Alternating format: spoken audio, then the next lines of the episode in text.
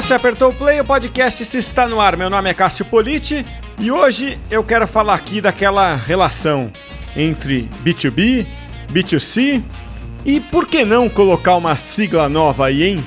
O P2P.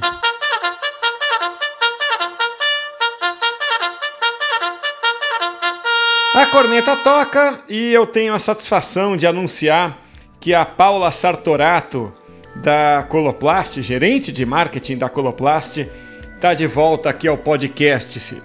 Bom, a gente conversou tempos atrás sobre transformação digital e eu convidei a Paula para voltar hoje aqui para a gente falar dessa relação B2C, B2B, que é sempre um tema recorrente aí nas rodas de marketing, né? Bom, deixa eu introduzir aqui a Paula ao podcast. Se tudo bem com você, Paula? Tudo bem, Cássio, e você? Obrigada. Sempre muito bom ter você aqui, Paula. Bom, seguinte, olha, qualquer livro que trata de B2B e B2C com mais seriedade, né? Vai meio que falar é, de dois marketings, né? basicamente isso, né? Como se fossem dois marketings. Pelo menos é essa sensação que eu tenho, né? E você, Paula, que na sua carreira tem vivido isso, né? Muito de perto, B2B, B2C, muito de perto, né? Como é que você encara esses dois mundos? Olha, Cássio, é, exatamente. Assim, quando eu penso na minha carreira, eu vivi isso em várias situações, em várias oportunidades, em empresas diferentes, segmentos diferentes. E eu percebo que, claro, existem, né, é, empresas que elas têm atuação totalmente B2B, não tem como não ser dessa forma, mas tem muita empresa que resolveu de fato fazer essa, essa virada de chave, vamos chamar assim, para esse contato direto com o usuário final, né? É, tem alguns locais que a gente chama de B2C, alguns chamam de DTC, né, Direct to Consumer, é, mas a gente vê realmente é, essa mudança porque as empresas perceberam a oportunidade que, que elas têm ao estreitar esse relacionamento. Mesmo que muitas vezes o B2C não seja o principal modelo de negócio, né? É, a principal representatividade no, na receita, muitas vezes não é, mas ele traz realmente uma oportunidade muito valiosa de, estar em contato direto com o usuário final. É claro que a gente remete muito a canais quando a gente fala de B2B, B2C, Paula. Mas o que, que muda exatamente de B2B para B2C? Né? Qual é a grande diferença entre esses dois marketings na sua visão? Olha, eu penso que é, quando a gente, como empresa, né, como, como marca, enfim, quando existe essa, essa mudança de mentalidade, que depois, obviamente, cascateia na, na mudança do modelo de negócio, e mudança eu estou querendo propor no, de uma forma muito positiva, né? Como até comentou-se no, no começo, é correm paralelos, não são excludentes. Muito pelo contrário. É, o B2B muitas vezes continua existindo e o B2C entra para acompanhar. Claro, pode ser que ele tenha acabe tendo uma relevância maior depois de um tempo, mas é, um não exclui o outro, né? Eles realmente coexistem. Eu entendo que, que é uma oportunidade da, da empresa é, compreender melhor essas relações, sabe, é, com esse usuário final, compreender melhor essas relações comerciais para alcançar esse cliente, é, levando, por exemplo, uma informação relevante, né, se, se posicionando mesmo como marca, se apropriando daquele universo que é dela, mas que talvez antes ela não tinha essa visibilidade direta. É, percebo como uma, um, um, uma oportunidade, igual você falou, né, de canais é, muitas vezes traz canais incrementais, né, um aumento de disponibilidade de acordo com a estratégia, em que podem é, ser desenvolvidos outros canais, né, para esse alcance aí maior. É, e a cadeia de comando mais curta. Para mim, acho que esse é o grande, é, o grande aprendizado, assim, a grande oportunidade de aprendizado, né? Porque eu tiro intermediários aí desse meio do caminho e, e, consigo ter acesso direto a esse usuário, que no fim é quem me consome, de fato, né? É claro que eu tenho que ter um relacionamento saudável com todos os meus stakeholders, né? É, mas se eu consigo entender exatamente a minha percepção, né, como marca empresa desse usuário final, eu consigo ser muito mais assertivo, inclusive para ajudar os meus parceiros, por exemplo, né, no meu modelo B2B. Eu puxei a conversa aqui para o meio, né? Não tanto para mensagem, né, Paula? Na mensagem, a complicação é um pouco maior, né? E aí me veio à cabeça uma história aqui, né? Uma vez eu participei de um chat no Twitter que é muito comum nas empresas americanas para discutir marketing. Esses chats acontecem no Twitter. Não é muito comum aqui no Brasil, mas lá fora é mais comum. E eles estavam justamente discutindo B2B e B2C. E no meio da conversa eu dei o seguinte pitaco. Na minha visão, a comunicação B2B é mais racional e a comunicação B2C é mais emocional. Bom, 80% das pessoas que estavam no chat discordaram de mim, né? Foi muito curioso. E aí o evento depois aconteceu presencialmente, e daí é, eu fui conversar com uma dessas pessoas, porque eu fiquei curioso, né, para entender por que, que a minha visão não batia com a das pessoas que estavam ali na, na discussão virtual. E uma delas me disse uma coisa muito interessante. Ela falou: olha, não é B2B nem B2C é P2P, né? People to people, ou pessoas para pessoas. E até hoje eu não sei o que pensar disso, Paula. Me dá uma luz aí. Eu pensei, é, um, não, não com essa nomenclatura do P2P, mas pensei bastante quando você falou isso, né, de, do racional versus emocional, porque no fim das contas, mesmo que a gente está é, num modelo B2B, atrás daquele outro B tem pessoas, e no nosso B também tem pessoas, né? Então faz muito sentido e vai muito de encontro com, com, esse, com esse tipo de raciocínio.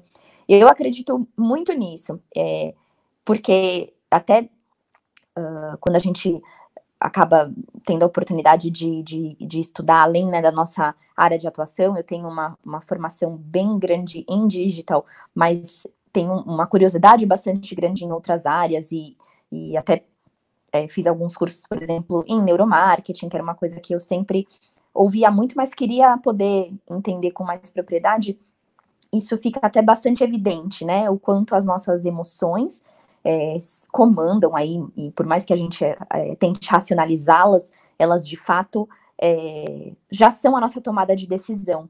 E, e a nossa racionalização é mais para justificar essa tomada de decisão emocional do que de fato para do que de fato é a tomada de decisão em si né? Então eu, eu acho que, que faz muito sentido, né? Porque é, eu estou ali fazendo uma venda, por exemplo, né, direto para uma empresa, mas naquela empresa tem pessoas e provavelmente aquela empresa vende para pessoas. Em algum momento a cadeia chega nesse usuário final, né? Então é, faz, faz muito sentido isso. Concordo com você que a mensagem muitas vezes os meios, né, por onde a gente é, se comunica, ela é diferente, é importante que a gente tenha isso bem identificado, para que, claro, a gente tenha um, uma mensagem assertiva, né, que essa comunicação de fato aconteça da melhor forma. Mas é, é pessoa para pessoa mesmo. Vou incorporar essa, esse P2P aqui no, no meu discurso.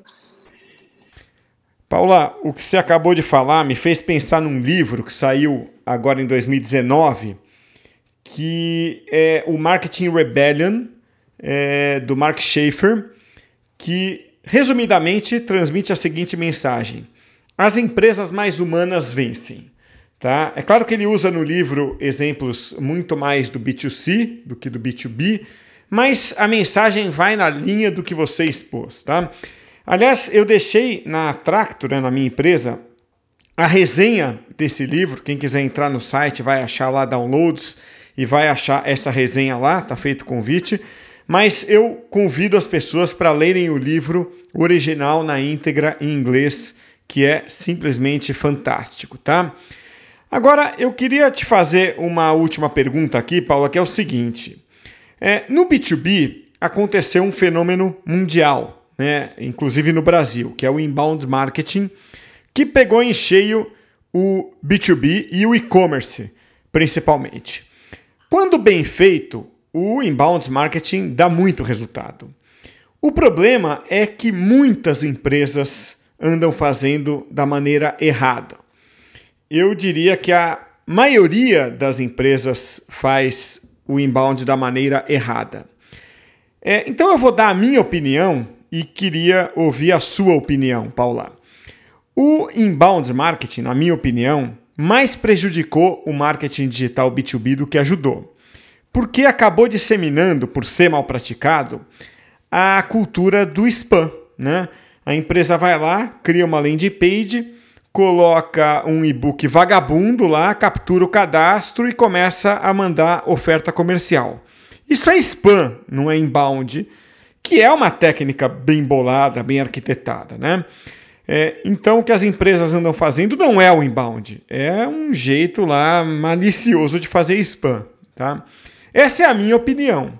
Posso até estar sendo injusto com algumas empresas. E eu quero deixar claro que essa é a minha opinião apenas, tá? E eu queria ouvir a sua opinião, Paula.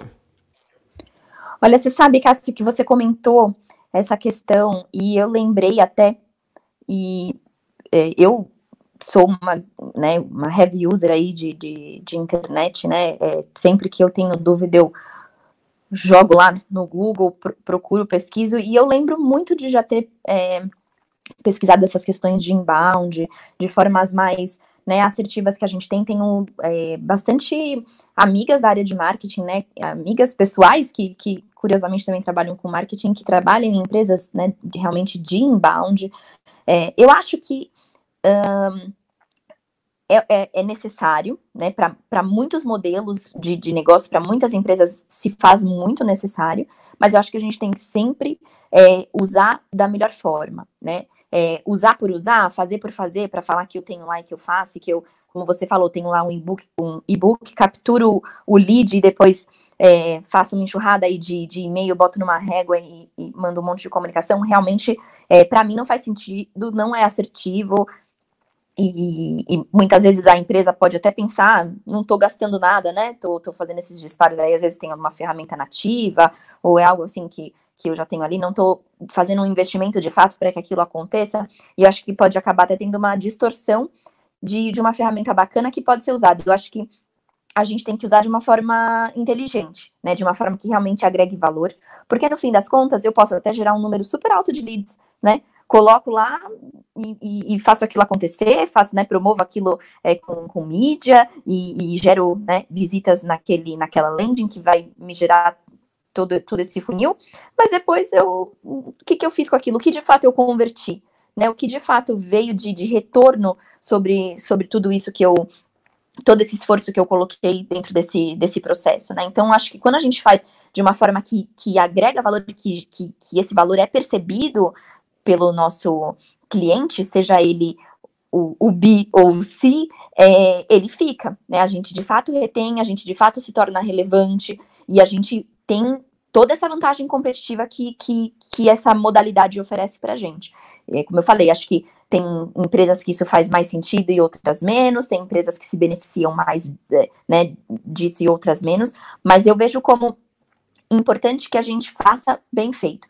Se não é para fazer bem feito, não faz sentido fazer, né? Porque a gente acaba é, queimando a bala em vez de, de fato, é, fazer uma coisa relevante. E aí se torna aquela coisa chata, né? É, é, é, tão ruim quando a gente recebe comunicação daquela empresa que a gente já não vê mais valor, né? E fala, nossa, pelo amor de Deus, por que, que vocês ainda estão correndo atrás de mim? É, não quero mais, já vi que não tem nada a ver. Ou quando tem uma frustração né, de expectativa o cliente ele tinha uma expectativa com aquilo e, e a gente acabou oferecendo justamente o oposto, né? Não, não teve aquela percepção de valor é, positiva. Então, acho que, que é importante, mas bem utilizada. Olha, a gente já tinha tratado desse tema do inbound marketing aqui nos episódios 145 e 192 com Eduardo Correia, que é o head de, da Sharp Spring, uma ferramenta de automação de marketing, portanto de inbound marketing, aqui no Brasil, tá? Então, ouça, se você não ouviu, esses dois episódios, tá? É, e, e, o Edu tem uma opinião muito mais embasada até do que a minha para falar disso. Vale a pena então voltar no 145 e no 192. Paula, quero mais uma vez te agradecer muito por participar novamente aqui do podcast. Se quero contar mais vezes com você aqui, muito obrigado por disponibilizar um pouquinho do seu tempo para bater esse papo aqui comigo. Paula, obrigado. eu que agradeço, é sempre muito prazeroso, muito proveitoso, né, essa troca, essa oportunidade de, de compartilhar, né, e de também receber bastante é, bastante conteúdo, outras formas da gente ver, né, as mesmas coisas, como cada percepção é muito individual. Eu, eu agradeço muito, eu adoro, estou à disposição para próximos.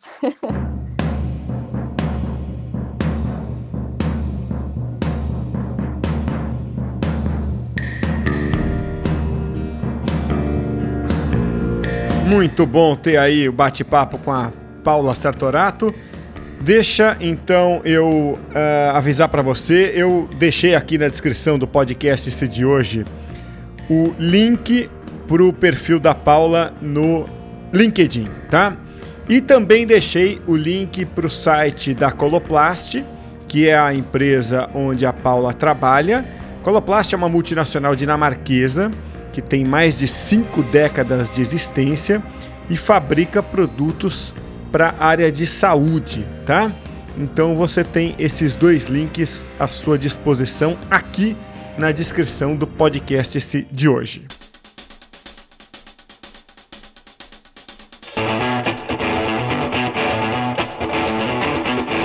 E para você que trabalha com comunicação corporativa, tanto em B2B quanto em B2C, agora tem um recado para você. Comunique-se tem uma série de ferramentas para você comunicar a sua marca nos veículos de comunicação. Mailing, imprensa, distribuição de releases, monitoramento de notícias, gestor de contatos, tudo isso na mesma solução. Para saber mais, acessa aí agora, ó, comunique-se.com.br barra comunicação corporativa.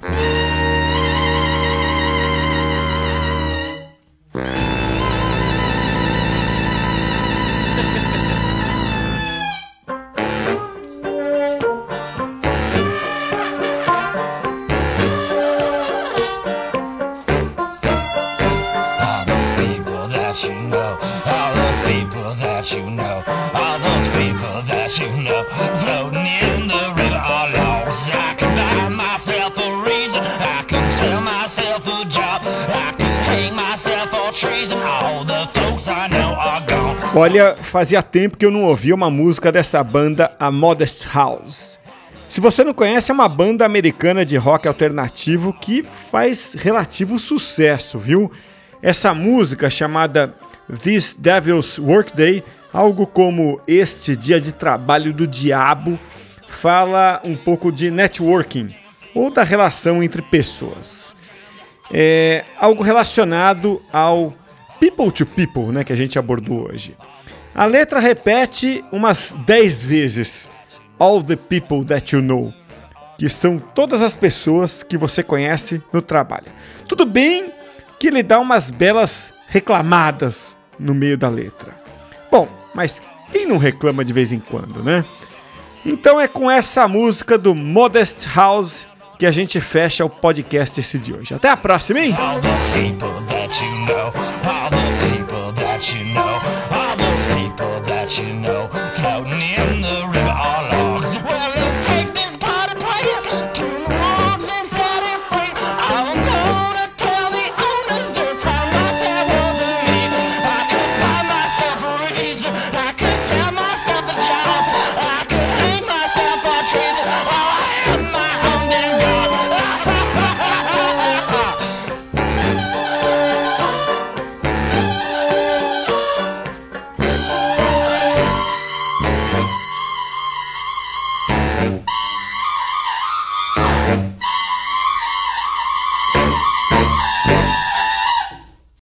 Confidence in your financial plan, look for a CFP professional. When your financial advisor earns the CFP certification, it means he or she is trained to provide ethical financial planning across a holistic range of topics, from retirement and investing to taxes and estate planning, all in your best interest. So, with a CFP professional, you'll feel confident in your financial plan today and tomorrow. Three letters do make a difference. Visit letsmakeaplan.org to find your CFP professional.